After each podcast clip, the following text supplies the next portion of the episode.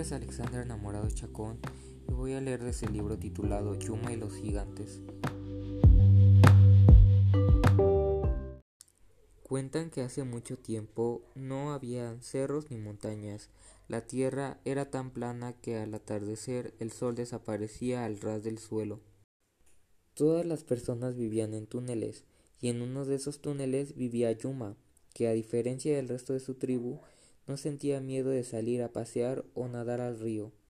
Los más viejos le decían Yuma, no debes salir, te va a comer un gigante, pero ella no quería estar siempre escondida.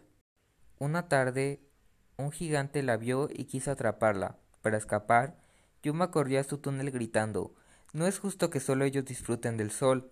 Un lucero que estaba por ahí, al ver a la niña en peligro, fue hacia el gigante, lo tocó y enseguida lo dejó convertido en piedra. Yuma le gritó al lucero ¿Cómo lo hiciste? ¿Lo puedes repetir con otros gigantes? El lucero contestó Es fácil, y lo puedo hacer cuantas veces quiera. Yuma le pidió ayuda para liberarse de los gigantes y poder vivir fuera de los túneles.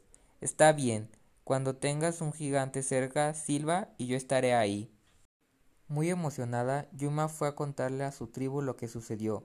Al estar cerca del túnel, vio que una gran serpiente intentaba meter la cabeza. La niña se asustó tanto que no pudo silbar.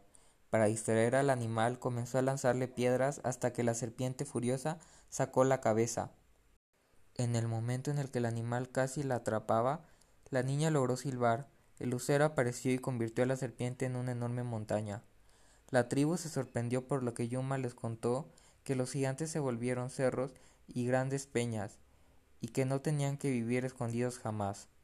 Yuma se despidió, fue en busca de otros gigantes y nunca regresó. Desde entonces, cuando apareció un lucero al atardecer, su tribu la recordaba.